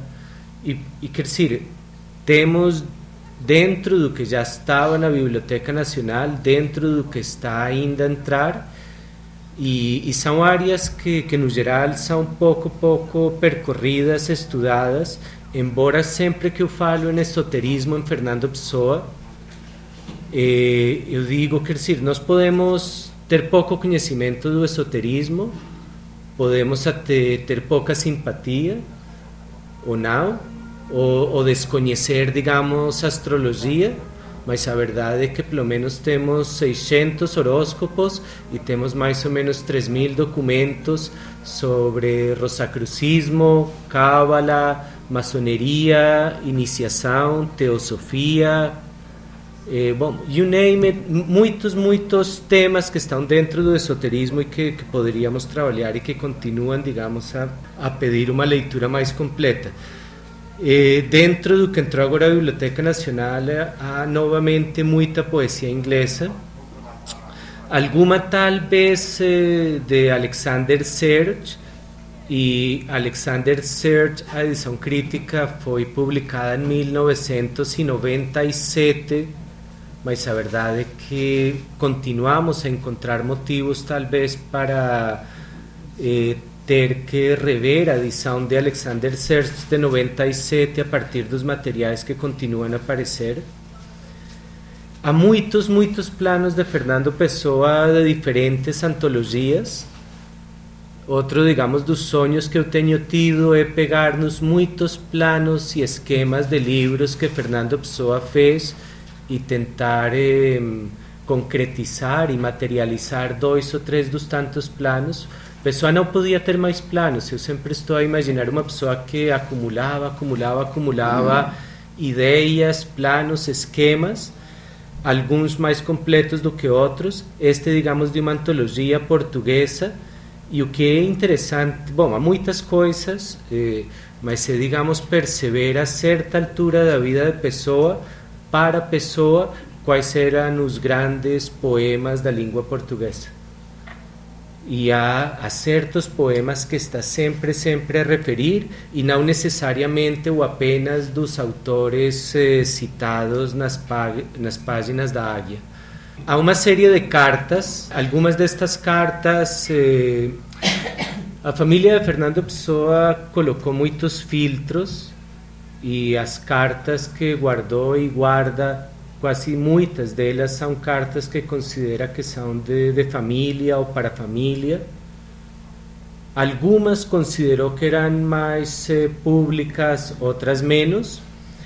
Eh, mas pelo menos a partir do momento em que começaram a ser mais citadas ou que duas ou três pessoas já tinham conhecimento delas, eh, começou a libertar algumas das cartas e estas são as que, digamos, eh, a Biblioteca Nacional recebeu finalmente material. É, é, que, é que era um mínimo. É que, vamos ver. Eh, na correspondência de Fernando Pessoa, nestas mil páginas, o que talvez mais, mais faltava era a correspondência com a mãe, digamos.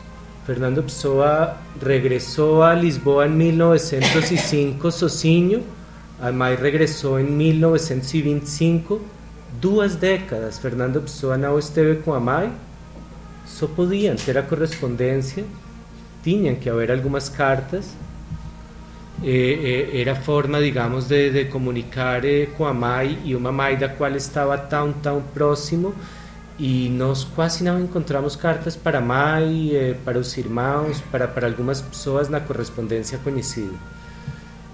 E não é que não existisse, é que era, era material que a família e ainda em parte considerava, considera privado. E depois uma série de... Eu sempre tenho tido muitos problemas com admitir que Fernando Pessoa fosse um escritor de livros, de livros para crianças, sempre senti que era difícil a forma como algumas editoras e algumas pessoas tinham tentado criar livros de Fernando Pessoa eh, para os putos, para os miúdos, eh, e até porque há poemas que não são para crianças, talvez o poema mais conhecido é Liberdade. Liberdade durante muito tempo e ainda hoje eu acho que é um poema que conhecemos quase todos na sala, Liberdade. Liberdade foi lido como se como sendo um poema para crianças e é um poema de ataque a Salazar e contra o salazarismo. E a ideia de liberdade é completamente outra.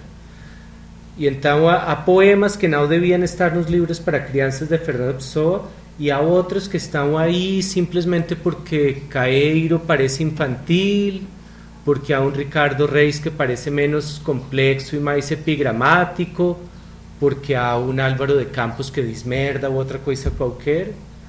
Mas a verdade é que não é que sejam propriamente para crianças, mas há uma série de textos eh, para crianças menos conhecidos que a família tinha guardado, que não estão sempre nos livros para crianças e que ainda deveriam entrar, eh, que são os que estão aqui.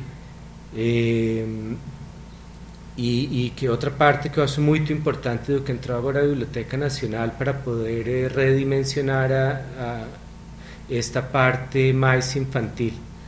E então a batata vestida de bata veio-lhes dizer que fossem comer e foram lunchar, aranhasear e beberem chá por uma pá. E, e, e são escritos a brincar com as palavras, são e muitas vezes não todos contemporâneos da relação com Ofélia, poderão ter sido escritos alguns para Ofélia, infantilizando Ofélia, o que não seria esquisito, porque a verdade é que, eh, digamos, este de bebê por seu pé foi buscar, bebê por seu pé foi, isso em princípio para Ofélia e é da altura dela. Canções para acordar crianças, que é um lindíssimo título que poderia servir de título para um livro para crianças, Canções para acordar crianças levava eu um jarrinho para ir buscar vinho, levava um tostão para comprar um pão, levava uma fita para ir bonita. Alguns tinham sido conhecidos, outros não. Alguns tinham sido publicados como apêndice das quadras de Fernando Pessoa Plática, mesmo não sendo quadras, mas parecendo ser populares. Eh, alguns tinham sido publicados com problemas e não conhecíamos ainda o documento para poder confirmar eh, as palavras exatas.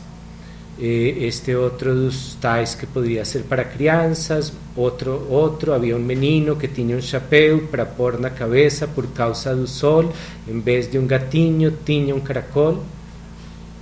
Isto é muito mais claramente para crianças, dá para imaginar a ilustração eh, está dentro desse conjunto de poemas para acordar crianças. Este, este fantástico, xixi de gato, pupu de cão, põe isso tudo num prato e põe o prato no chão, mete o nariz no que ali há, depois diz se é feliz ou se é pouco que ali está, pupu de cão, xixi de gato, que bem faça o coração ter isso tudo num prato. Claro, este outro, Fernando Pessoa, eu não sei porque a família achou que tinha que guardar este, mas eh, há sempre alguns aspectos de cada escritor que cada família considera que, que são mais íntimos, não sei. Eh, poemas em inglês, eh, poemas grandes e extensos em inglês. Este fantástico, este outro fantástico desconhecidíssimo, que é Coisas da Lili, que seria uma boneca e uma série de histórias para contar para boneca ou para Fernando Pessoa brincar com, com, com, os mais pequenos a partir da boneca que tinham e que era uma, uma boneca da Manuela Nogueira, a Lili. Então o pai da Lili, que ouviu o barulho do choro, que era muito alto, porque a Lili tem muito boa voz, apareceu à porta e perguntou o que era. E a mãe da Lili explicou: Foi o diabo da Lili que disse uma palavra feia e eu dei-lhe dois açoites. Fizeste muito bem, disse o pai da Lili, e foi-se embora a fingir que fazia qualquer coisa outra vez, que é o que os pais fazem quando estão em casa. E Fernando Pessoa tem muito humor, Tem muito, muito humor e, pelo menos, eh, e essa outra parte que nós costumamos esquecer. Um dos livros que eu ainda sonho editar é um livro de textos humorísticos de Fernando Pessoa. Terá lido muitíssima literatura policial, mas muitíssima, na idade dourada da literatura policial inglesa.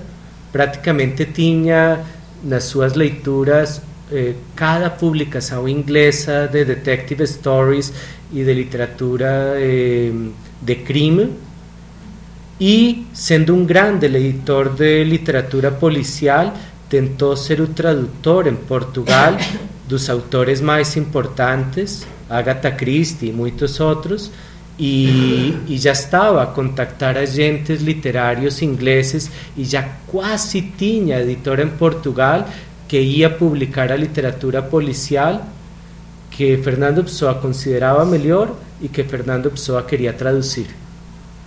Teria sido fantástico se, da mesma forma que publicou cinco ou seis livros de teosofia, tivesse publicado cinco ou seis de literatura policial. Não aconteceu, mas temos as cartas todas ainda desconhecidas em que Fernando Pessoa eh, tenta ser o agente e o tradutor em Portugal da melhor literatura inglesa policial. É muito difícil trabalhar Fernando Pessoa no sentido de, de ter tanto material, de perceber que ainda muito está inédito, de perceber que há partes que estão dispersas, que estão em várias línguas, que são sobre tantos temas que eu tenho, digamos, que ter algum conhecimento mínimo de maçoneria e de astrologia, como de métrica ou de matemáticas. Essa parte do fascínio e da grande dificuldade de Fernando Pessoa. Eu acho que o espólio e o próprio Pessoa, digamos, que são infinitos.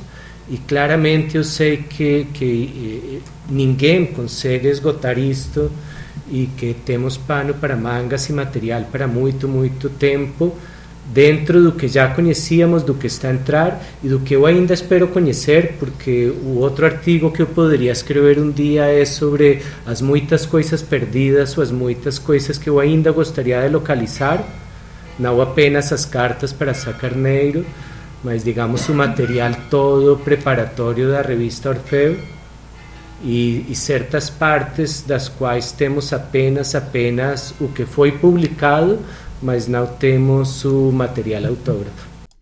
Jerónimo Pizarro, no Flips, o Festival Literário de Porto Santo, sobre este espólio infinito de Fernando Pessoa. Apenas um certo do que foi esta intervenção de Jerónimo Pizarro, apresentando também o novo número que está a chegar da revista online Pessoa Plural, número 21. Também no Flips de Porto Santo, Ricardo Belo Moraes, jornalista, escritor, divulgador de Fernando Pessoa, da vida e obra, cuja equipa da Casa Museu integra, autor de vários livros e programas de rádio sobre o poeta e a sua obra, levou ao Porto Santo uma intervenção sob o mote Ensinar Pessoa, Divulgar Pessoa, pontes para um caminho, propostas de dar a conhecer Fernando Pessoa aos mais jovens. Eis apenas uma delas, ou o caminho de uma delas, de entre as muitas que foram apresentadas? Partindo da leitura em voz alta de algumas das cartas de amor eh, trocadas entre Fernando Pessoa e Ofélia Queiroz, são possíveis coisas como a humanização cabal de um eh, ícone que, quase desde crianças e mais então a partir do ensino secundário, aprendemos todos, erradamente e também coletivamente a endeusar. Fernando Pessoa é um semideus, ou quase um deus, uma figura de mármore para ser olhada uh, de baixo para cima. Uh, e isso não está exatamente certo, não será exatamente a abordagem mais indicada. pensando, por exemplo, no Fernando Pessoa humano, que teve a sua namorada Ofélia, é eh, também possível levar os alunos eh, que estão connosco no cenário de uma visita eh, de museu a perceber até a genialidade eh, desencantada eh, de um poema como Todas as cartas de amor são ridículas. Como é que Fernando Pessoa constrói eh, este poema? por que é que ele acontece, o que é que se desenrolou na relação de Fernando Pessoa e Ofélia Queiroz para que no término final da segunda fase da relação, Fernando Pessoa pudesse sentir este desencanto e porque é que foi Álvaro de Campos que assinou o poema Todas as cartas de amor são ridículas, em vez de ter sido o próprio Fernando Pessoa uh, ortónimo. Hoje até sabemos da história da, da nossa inglesa Madge, que teria sido uh, a última paixão, ou pelo menos interesse romântico de Fernando Pessoa no ano uh, uh, da sua morte, portanto, uma, uma relação que estava uh, ou que ficou condenada a não acontecer porque Fernando Pessoa morreu, entretanto, quando estava a desenvolver o interesse nesta senhora inglesa. O pescar de olho a esta ideia do romance abre naturalmente caminho também à sexualidade que é outra vez indo buscar Álvaro de Campos, como se, quando nós puxamos este assunto, eh, temos de repente a chave eh, para eh, abrir uma porta, mesmo que estejamos à frente de uma parede sem porta, parafraseando outra vez Álvaro de Campos. O Mistério da Boca do Inferno, a visita de Aleister Crowley, o mago, charlatão, enfim, o médium uh, britânico uh, com quem Fernando Pessoa começou a trocar correspondência e que veio até Lisboa.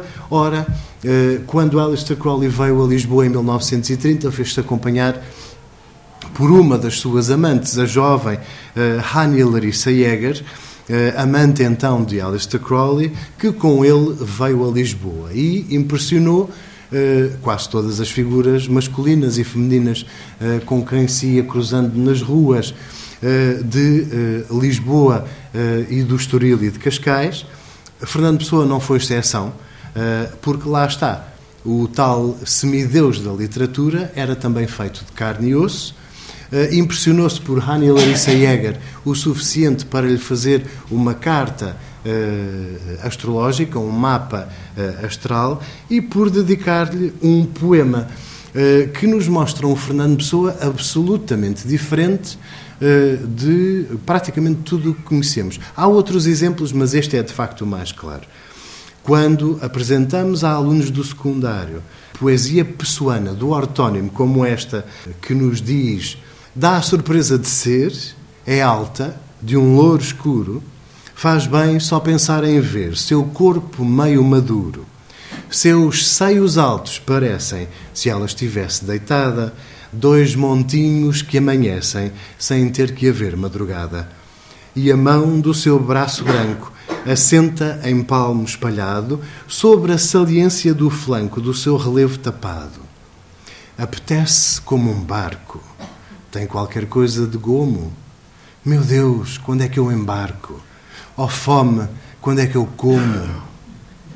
Aqui está um poema de Fernando Pessoa, de 1930, completamente fora daquilo que estamos habituados a ver, nomeadamente no programa de português, eh, e que eh, nos vai, uma vez mais, permitir eh, aproximar.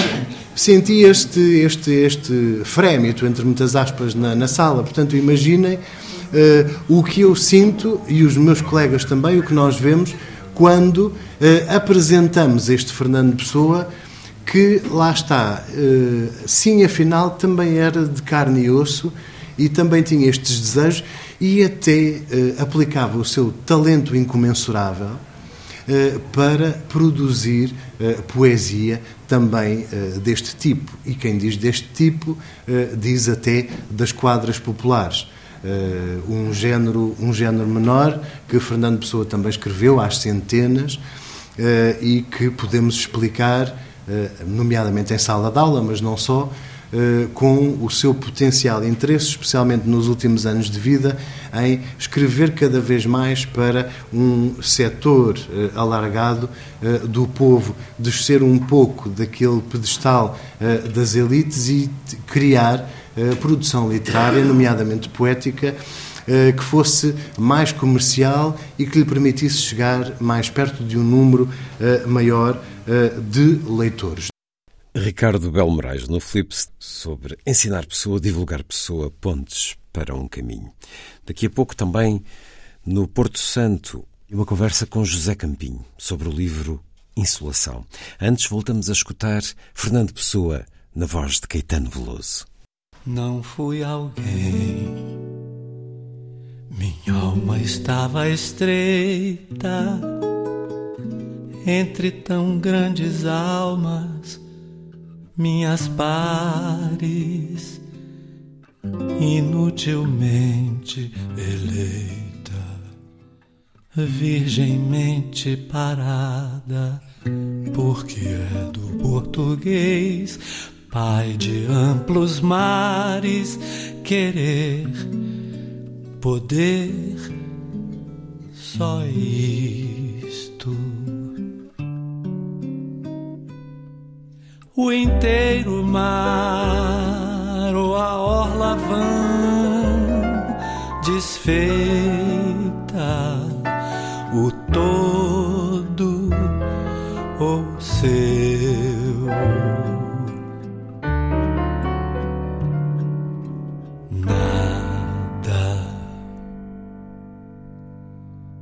Não fui alguém.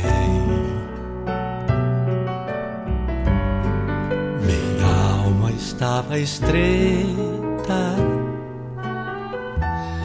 entre tão grandes almas, minhas pares, inutilmente eleita, virgemmente parada, porque é do português, pai de amplos mares, querer, poder, só isto o inteiro mar ou a orla vão desfeita, o todo ou o seu.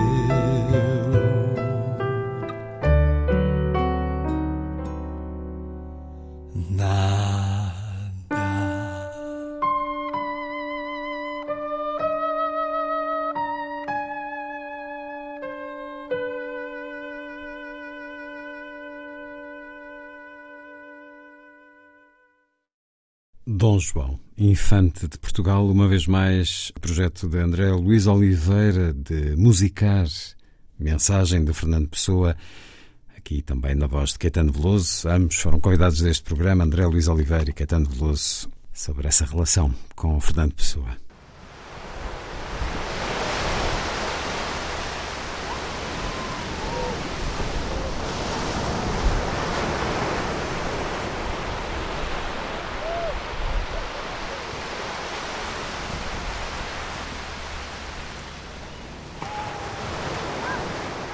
Quando aqui se chega, já a ilha está à espera de se ver poema. Estou de passagem. O mar, o sol, o areal já cá estavam e ficam. Na orla da tarde, ergue-se silenciosa a onda noturna. Dispersos pela praia, os seixos repousam agora de uma longa viagem. O retrato do homem uma sombra fugaz na areia tocada pelo mar. Só se molda ao vento a onda que vai e vem. Tu não contas nada.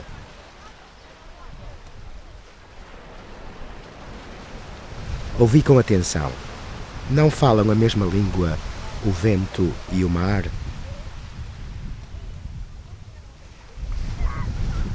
Soltou-se da nuvem o cavalo sombra alado que corre pela praia.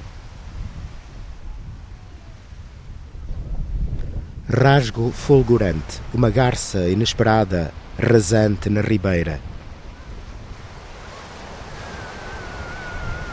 O que é a beleza? O bailado que hoje vi de um casal de bútios. Araucária com nobreza sustentas a tua altivez. Vulgar o pinheiro, vê de lá como se leva naquele penhasco. As velhas palmeiras falam a língua dos pássaros. Ponho-me a escutar. Num jardim cuidado, ninguém se detinha a olhar a flor da carqueja. Notícia do dia. Floriram os maçarocos. Fonte. As abelhas. O lírio do campo, quando o cardo floriu, deixou-se morrer. Por que a forma curta, José Campinho? Acho que o objetivo será sempre a simplicidade, uma espécie de objetivo de vida. É uma opção, uma opção por uh, nos libertarmos do aparato, do que não é essencial. E uh, a poesia pode também ser uma manifestação desse tipo de opção de vida e desse tipo de opções que nós fazemos de prescindir do que na verdade não é essencial e não nos faz falta. Insolação de José Campinho na coleção 1214 da editora Humus é um livro cheio de ilha. A ilha é um organismo vivo para si, José Campinho? Sim, a ilha é um organismo vivo com quem nós acabamos numa relação necessariamente intensa. Não é possível viver num território tão pequeno e ignorar todo o espaço insular que nos envolve, designadamente a forte presença da natureza. O menos é o mais. Numa ilha temos sempre menos e, portanto, prestamos mais atenção aos pequenos aspectos que, num território mais amplo, passariam despercebidos, sim. Mais atenção também a quem somos? Mais atenção a quem somos na procura de um certo equilíbrio, porque as ilhas também podem ser um pouco perigosas nesse sentido de se tornarem um pouco agressivas se não uh, estivermos bem connosco mesmos. Não temos aqui forma de nos dispersarmos, de nos distrairmos tanto. E, portanto, uh, para viver numa ilha é preciso também ter algum espírito ilhéu, mesmo quando não nascemos na ilha. Não? É? José Campinho, uma conversa e a escuta de poemas de insolação no Porto Santo, conversamos entre a montanha e o mar, à beira da fronteira, que em qualquer ilha é o aeroporto. José Campinho, que escreveu também sobre os líquenes desta ilha, escreveu e fotografou. Naquelas imagens e naquela contemplação dos líquenes, há também poesia, José Campinho? Disse bem, Luís Caetano. Há uma certa eh, contemplação, uma procura de um olhar eh, atento, demorado. Citando o, o meu grande amigo uh, João Aguiar Campos, há um, um pousar do olhar sobre um, aquilo que se nos depara e uh, ao que não damos atenção habitualmente. É o caso dos líquenes. Eu sou da área das letras, não sou propriamente uma pessoa ligada à biologia, mas andando aí pelos picos eh, do, do Porto Santo, comecei a sentir-me fascinado e a fotografar líquenes e, na sequência disso, a procurar saber mais sobre líquenes. E eh, disso resultou um pequeno livro de divulgação que tem, de facto, uma pequena preocupação uh, estética, se é que podemos dizer desta forma um pouco exagerada, porque a, a fotografia nesse livro é predominante, mas esse é um livro de divulgação de uma realidade que está omnipresente, mas que geralmente eh, passa despercebida, à qual as pessoas não dão importância. São, por vezes, maravilhosas obras de arte da natureza, na cor, nas formas que revelam. Este livro, Insolação, José Campinho, tem também imagem, fotografia. Qual é a função da imagem neste livro? não resisti a colocar algumas quatro ou cinco fotografias que fiz, porque resultam de instantes eh, que são absolutamente paralelos àquilo que ocorre com a gênese deste tipo de poesia haiku. A surpresa que, inesperadamente, uma determinada imagem, uma determinada observação provoca no observador que estiver disponível, no espírito que estiver disponível a olhar com tempo, com atenção. Essas fotografias são quase naturezas mortas. Nessas formas simples, pretendem também transmitir uma certa quietude, uma certa harmonia que, julgo eu, pelo menos eh, quando quando fiz essas fotografias, fazem bem a quem observa ao uh, captar a fotografia e também, espero eu, a quem depois vê essas imagens. Insolação, a criação aqui começa desde logo no título, insolação, com U.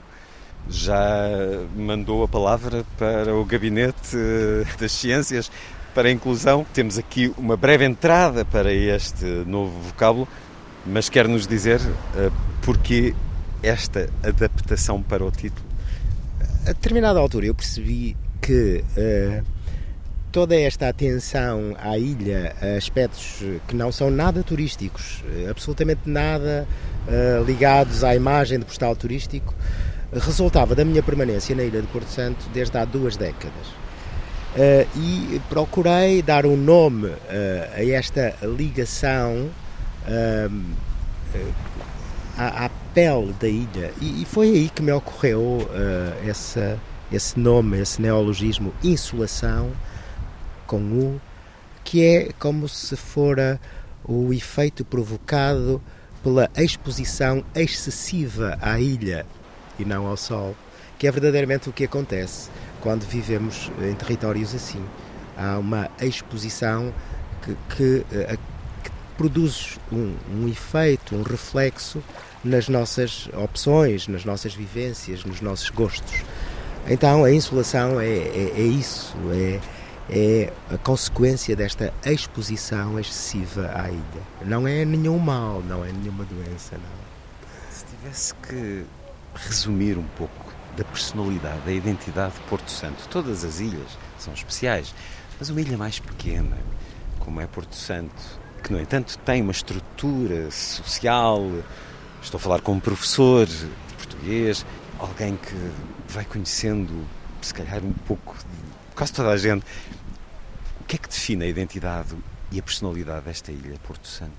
O Porto Santo é um território muito peculiar, não só em termos de património natural, nós temos múltiplos endemismos aqui, mas também pelo lado cultural quanto à maneira de ser do eh, residente do Porto Santense, digamos assim, que, eh, pelo que observo e na minha opinião, é ligeiramente diferente daquilo que seria uma. Eh, bom, dentro do artificialismo que isto pode ter, que seria a personalidade do madeirense. O Porto Santense é um, um, um indivíduo, por exemplo, com uma hiperconsciência do valor da sua ilha ao ponto de, eh, por exemplo, dizer não há no mundo inteiro nenhuma praia que se compare a esta. Para o Porto Santense, este é verdadeiramente o centro do mundo e todos os que saem, eh, saem eh, procurando imediatamente marcar a viagem de regresso, nem que seja para férias. Por outro lado, é verdade que é um, um povo, uma gente acolhedora, tranquila, uh, recebe muito bem a diferença. Isso sempre aconteceu. Eu não estou a falar de mim, estou a falar do que observo. Recebe, uh, esta gente recebe muito bem quem é diferente e sem qualquer tipo de julgamento. Preocupa-me um pouco que ultimamente o Porto Santo uh, se tenha tornado de certa maneira muito popular, cada vez mais acessível, porque quando um território como este, tão pequeno e tão frágil, estiver à mão de quem quer que seja, nós corremos alguns riscos em termos da preservação do valor intrínseco do Porto Santo para o futuro. Insolação de José Campinho, poesia de formato curto, à maneira dos haikus, imediatamente pensamos em Matsuo Basho, que foi professor. Ser professor deu-lhe uma consciência desta dimensão da síntese, do apuro, de ir até ao osso daquilo que há para dizer e para sentir? Como professor e nós professores supostamente dominamos a técnica, mas isso não é suficiente para se fazer uh, alguma coisa de belo. É preciso mais. Penso que mais, uh, para além desse meu exercício profissional como professor, o que conta ou o que contou essencialmente e da maneira de ser de cada um, no meu caso, contou essencialmente foram as leituras. A leitura é absolutamente fundamental.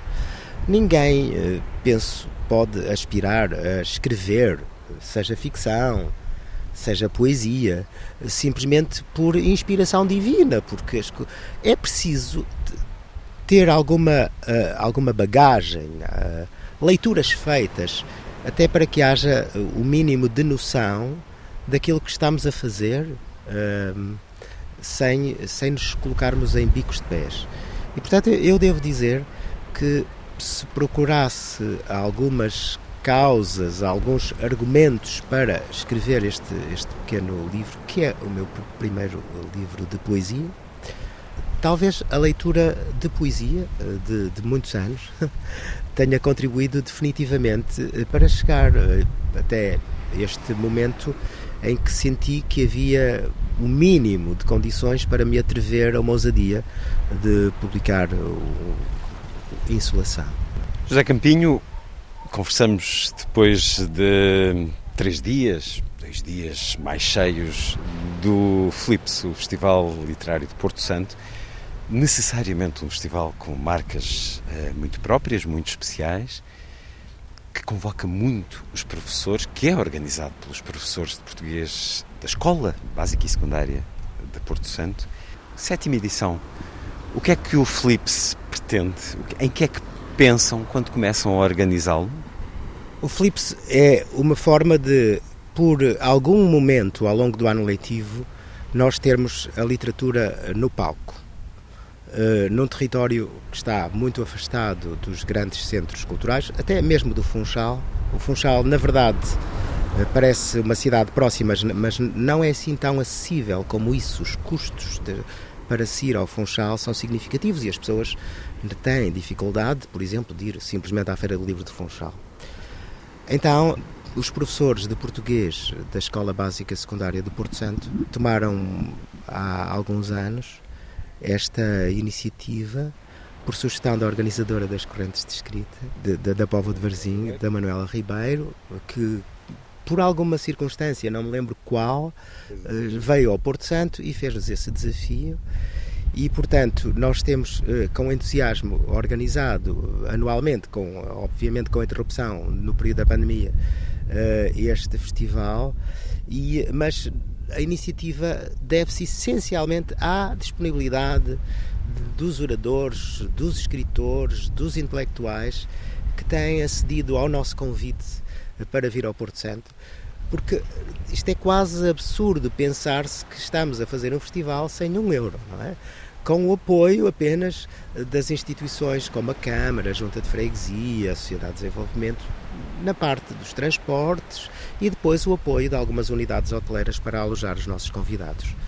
Os professores, naturalmente, participam com interesse neste festival uh, e será, creio eu, o momento alto eh, da literatura no Porto Santo ao longo de todo o ano. É? José Campinho, autor de Insolação, organizador também, um dos organizadores do, do Flips, o Festival Literário de Porto Santo. Insolação na coleção 1214 da editora Humus, 1214 Bold. Muito obrigado por ter estado na Antena obrigado. 10.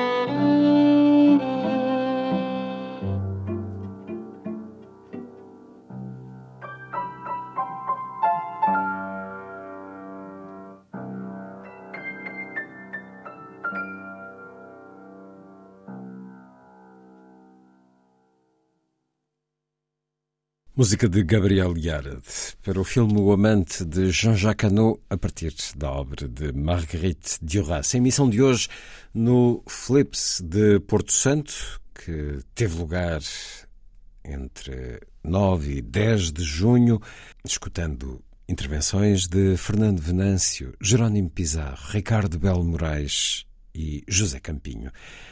Terminamos, como sempre, com o Lilliput, o pequeno grande mundo dos livros para os mais novos, aqui percorrido por Sandy Gageiro.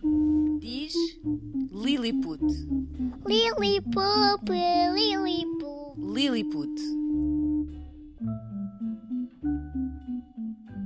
Já devem ter encontrado este título nas livrarias. Foi lançado em março e chama-se Marielle e o Dia da Fotografia. Apresenta-se como o primeiro livro infantil português escrito por uma autora negra, com uma protagonista negra portuguesa e que conta uma história passada em Portugal.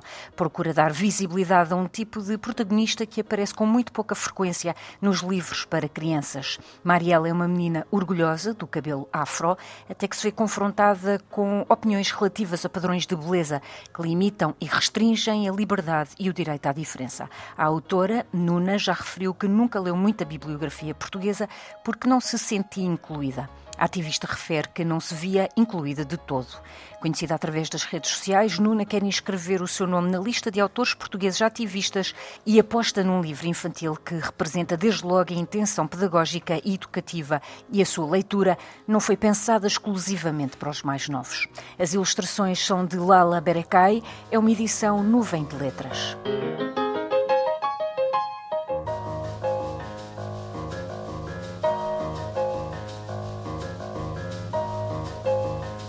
Foi a força das coisas. Assim, obrigado por estar com a rádio. Bom dia, bom fim de semana.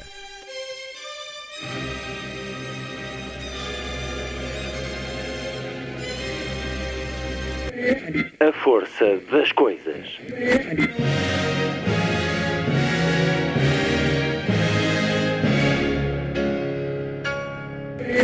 Welcome to the 109th last night of the proms.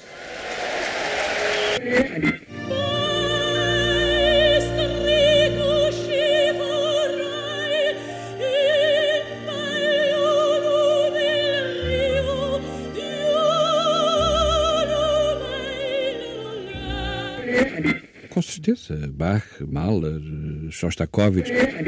Um programa de Luís Caetano. 12.